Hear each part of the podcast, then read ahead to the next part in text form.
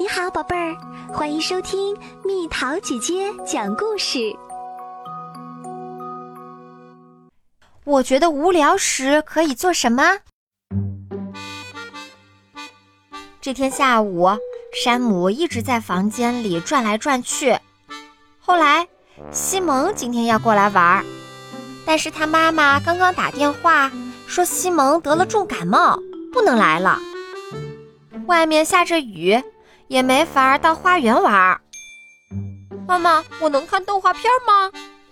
不行，山姆，我们一会儿就要去看电影啦。出发前，你还不如去玩一会儿，或者看会儿书。哎，华生，我好无聊啊！我不想看书，也不想去玩，不知道该干什么。华生伸出舌头，舔了舔自己身上的毛。无聊？那你跟我说说。到底什么是无聊？你又是什么感觉呢？山姆不知道该怎么回答。你瞧，这可真是个奇怪的问题。感觉有点不开心，心里好像空落落的。很好，很好。可这种空落落的感觉，什么用也没有呀。这个嘛，人们倒是经常这么说。不过，其实并不是这样，空落落的也很有用。有什么用？可以用来准备其他的东西，比如冬天的大自然好像是空落落的，树木的叶子掉光了，动物们躲在窝里，人们在田地里劳作的时间减少了，一切看起来都静悄悄的。可是你觉得有什么正在发生吗？大自然会感到无聊？当然不是，大自然正在为春天的到来做准备呢。这个过程至关重要，会持续整个冬天。这段时间里，大自然看起来似乎空落落的，但那只是表象。树木仿佛枯萎了。而实际上，它的力量都集中在根部，在大地深处，它正在积蓄着力量。说起来，我好喜欢冬天下雪呀！嗯，到处都是白茫茫的一片，非常美。而在积雪的下面，有些事情正在悄悄发生。整个大地都在为了美丽季节的回归，暗暗做着准备。可是，为什么人在无聊时会感觉不大舒服呢？那是因为你的大脑习惯了时时处于活跃的状态，比如在学校学习、写作业、做运动、跟别人说话，所以。如果你安安静静的什么也不做，大脑反而会不习惯，于是他就把这种不舒服的感觉传递给你，让你觉得很无聊。那该做些什么呢？耐心等待一会儿，不要着急，等一等，你的想象力就打开啦。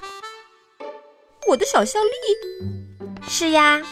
你可以试着盯着墙上的一个斑点，窗户上的一只苍蝇，或者听听外面鸟儿的歌唱。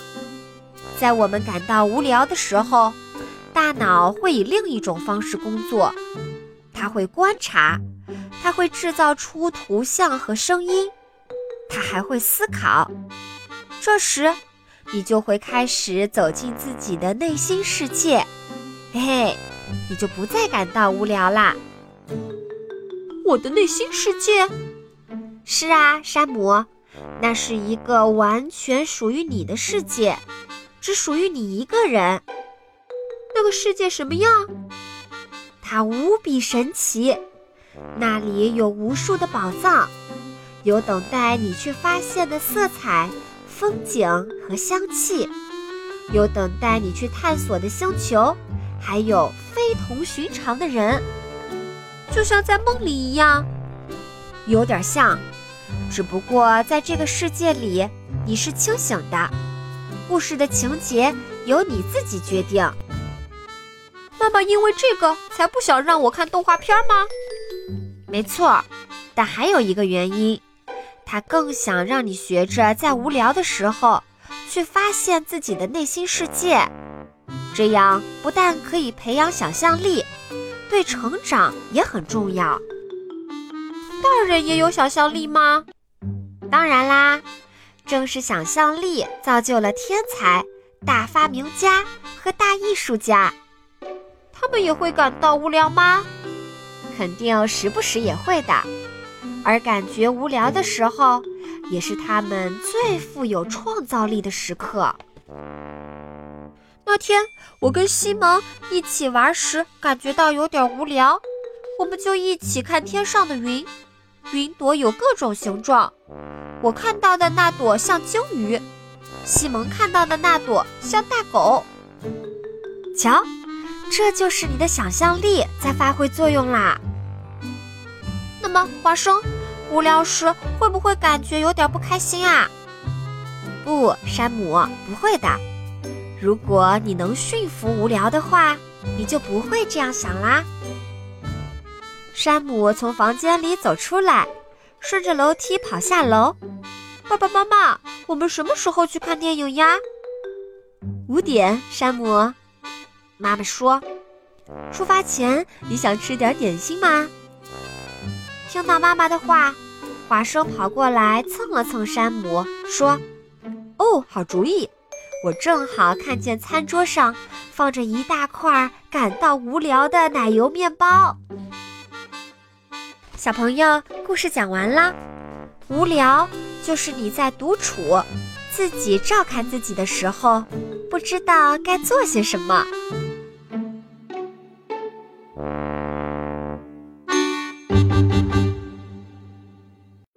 又到了今天的猜谜时间喽，准备好了吗？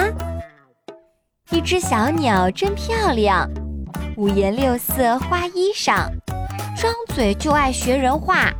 你说啥来，他说啥，猜猜到底是什么？好了，宝贝儿，故事讲完啦。